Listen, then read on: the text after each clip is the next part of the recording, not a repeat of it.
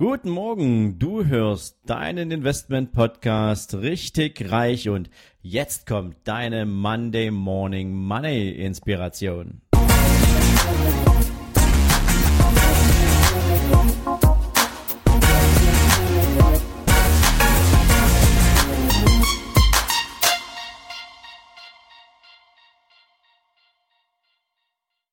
Guten Morgen und herzlich willkommen an einem neuen Montag mit einem neuen Zitat. Und heute für dich heißt das Buy on Bad News, Sell on Good News. Ja, und dahinter steckt natürlich eine uralte Börsenweisheit, ähm, die was damit zu tun hat, die Marktphasen sinnvoll auszunutzen. Aber ausnutzen heißt natürlich auch, dass du sie in gewisser Weise vorhersehen kannst. Denn wenn du einen sich gut entwickelnden Aktienmarkt hast, dann wird es natürlich immer mal wieder zu ganz normalen Korrekturphasen kommen.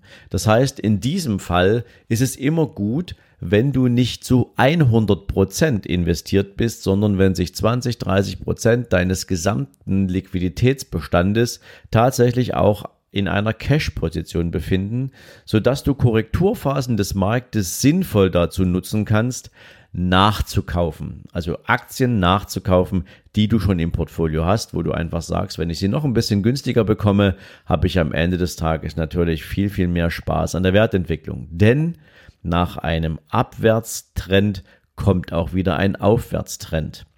Ja, das ist aber nur die eine Seite der Medaille. Es gibt natürlich auch große Korrekturphasen, die sich andeuten.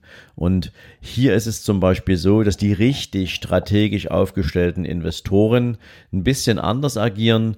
Sie beobachten den Markt natürlich akribisch und sehen die ein oder andere größere Korrekturphase bereits mit ein paar Wochen voraus. Das heißt nicht, dass Sie genau sagen können, wann sie eintritt, aber wenn sämtliche Rahmenbedingungen des Marktes darauf schließen lassen, dass sich eine Marktkorrektur andeutet, dann machen es die richtig cleveren Investoren so, dass sie zum Beispiel in der Phase, wo sich die Märkte nach oben entwickeln, wo sie gut laufen, aber in der Erwartung sind, dass es eine Korrektur im größeren Ausmaß geben wird, dann gehen die richtig großen Investoren für eine Zeit lang raus aus den Aktien, zumindest aus einem Teil des Portfolios und legen sich den auf Cash.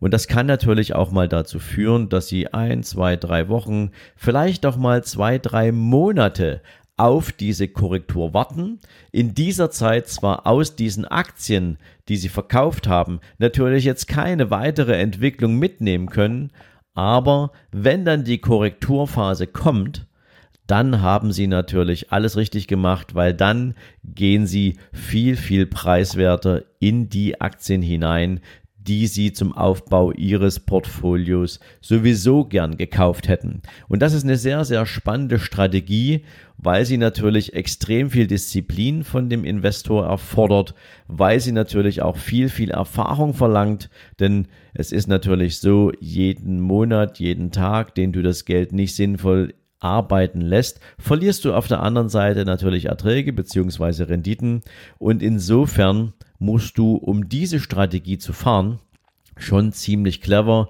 ziemlich lang im Markt und natürlich auch extrem erfahren sein, was die Deutung verschiedener Marktbedingungen, Marktbewegungen, Marktbedingungen betrifft.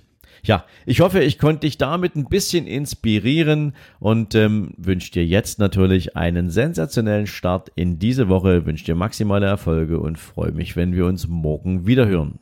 Bis dann!